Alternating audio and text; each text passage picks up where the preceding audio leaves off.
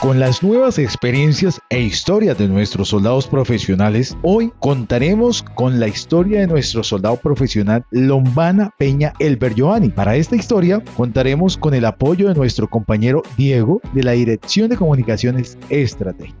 La Dirección de Comunicaciones Estratégicas del Ejército Nacional presenta Podcast del Ejército Nacional. Diego, cuéntenos esta historia de profesionalización de nuestro soldado profesional. Un saludo muy especial para toda la gente que sigue los podcasts del Ejército Nacional, conectados siempre con la labor y el sacrificio de los soldados, suboficiales y oficiales del Ejército Nacional. Siempre estamos llegando a todos los rincones del país, conociendo las diferentes historias, conociendo los relatos de vida de nuestro personal, para que todos los colombianos eh, puedan conocer el sacrificio de estos hombres y mujeres que día a día lo entregan todo por el país. En esta oportunidad vamos a destacar las capacidades de la logística del Ejército Nacional, la logística colombiana. Nos encontramos en el municipio de Buenavista, en el departamento de La Guajira, hasta donde hemos llegado para conocer las capacidades del batallón de mantenimiento y apoyo directo número 3. Pues tenemos un invitado muy especial, soldado profesional Elber Lombana, con quien vamos a conversar acerca de su vida, de su proyección y él tiene una historia muy bonita que queremos que todos los soldados que nos van a escuchar en ese momento pues lo vean como una motivación. Mira, Uniante Lombana, bienvenido a este podcast. Cuéntenos de una, arranca contándonos quién es usted, de dónde viene usted.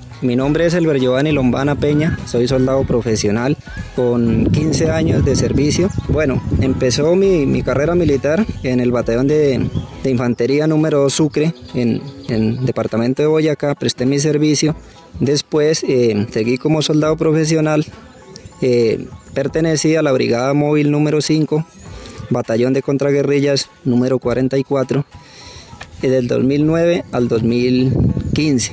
Desde el 2015 he hecho parte del batallón de mantenimiento en apoyo directo número 3, que es un batallón de logística. Apenas llegué en el 2015, como les dije hace un momento, eh, me empecé a capacitar, el ejército me dio esa oportunidad de capacitarme, soy técnico en pintura automotriz, también soy técnico en, mantenimiento de motores diésel y muchas especialidades más que la fuerza me ha dado esa oportunidad de, capacitarme. Incluso también tengo capacitaciones con, con la empresa canadiense fabricante de los vehículos LAD 8x8. También tengo varias capacitaciones con esa empresa y pues aquí pues me he capacitado gracias a, primero gracias a Dios y, segundo gracias a, la institución que me ha dado esa, esa gran oportunidad y proyectándome también para el futuro ya que pues casi se va acercando el tiempo para mi retiro y pues también proyectándome para poner en, en, práctica todos esos conocimientos para ir a aportar en la parte civil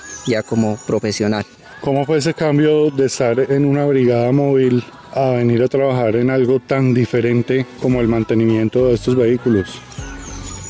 Eh, estando en la brigada móvil, pues me destaqué por, por mi trabajo, por mi disciplina, por en general el trabajo en general, lo que, lo que hace un soldado normal, que es trabajar, patrullar, eh, hacer las cosas de la mejor manera. Entonces, pues el comandante en su momento vio pues capacidad y, de pronto quiso de pronto estimular ese, ese buen, esa buena labor que, ejercía allá y me, quiso dar como, como ese premio. Vamos a mandarlo a estudiar, a capacitar y, a que esté en una mejor unidad y pueda capacitarse y, progresar.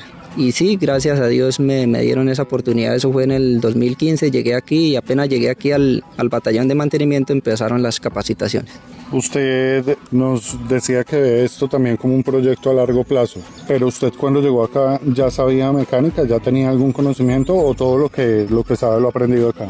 No, señor, no, no porque pues nunca había tenido esa oportunidad y en el área de operaciones es, o sea, difícilmente puede uno puede recibir esas capacitaciones. Eso todo lo que lo que sé en este momento es eh, lo he aprendido acá, del 2015 hasta la fecha de hoy.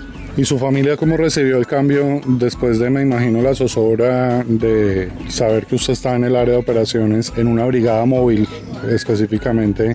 Ahora, ¿cómo, cómo ven eso y además que tienen la posibilidad de crecer a nivel profesional? Pues es una alegría inmensa porque pues ya que especialmente mi mamá eh, sufría mucho por, por estar en una, en una zona tan, tan complicada como es el departamento de Arauca. Ella sufría mucho porque veía noticias y pues pasaban muchas cosas, accidentes, era una zona de orden público pues complicada, como todo el mundo lo sabe. Ya pues al saber que, que, salí trasladado para, para una unidad de estas que pues es diferente y aparte de eso salía a, profesionalizarme, a estudiar, a capacitarme, entonces pues eh, felices. ¿Qué mensaje le enviaría usted eh, a esos soldados que están en el área de operaciones en este momento y que de pronto están un poquito desmotivados porque pues a veces es muy duro estar en el área y, pues qué mensaje les daría usted a ellos como de, superación? Pues ya ver que usted está acá, que por su buen desempeño eh, le dieron ese reconocimiento y hoy pues su vida ha cambiado y la de su familia también. Eh, pues yo les digo que que hay que seguir trabajando y yo creo que, que la constancia vence. Yo creo que si, si una, una persona en cualquier ámbito laboral es disciplinado y es constante, ese trabajo se va a ver reflejado de pronto en algún bienestar o algún algo que le, le van a, recompensar por ese buen trabajo. Yo creería que, que haciendo las cosas bien, alguien le va a valorar ese trabajo tarde o temprano. Bueno, con este mensaje de siempre hacer las cosas bien, de hacer lo correcto, de cumplir con su trabajo como debe ser, los dejamos, los invitamos a que estén conectados siempre con estas historias de vida, con estas historias de soldados, suboficiales y oficiales, para que sigan conociendo de primera mano el sacrificio y la entrega de todo el personal militar al servicio de Colombia. Gracias, Diego, por este apoyo a las historias de nuestros soldados profesionales. Nos despedimos con patria, honor, lealtad.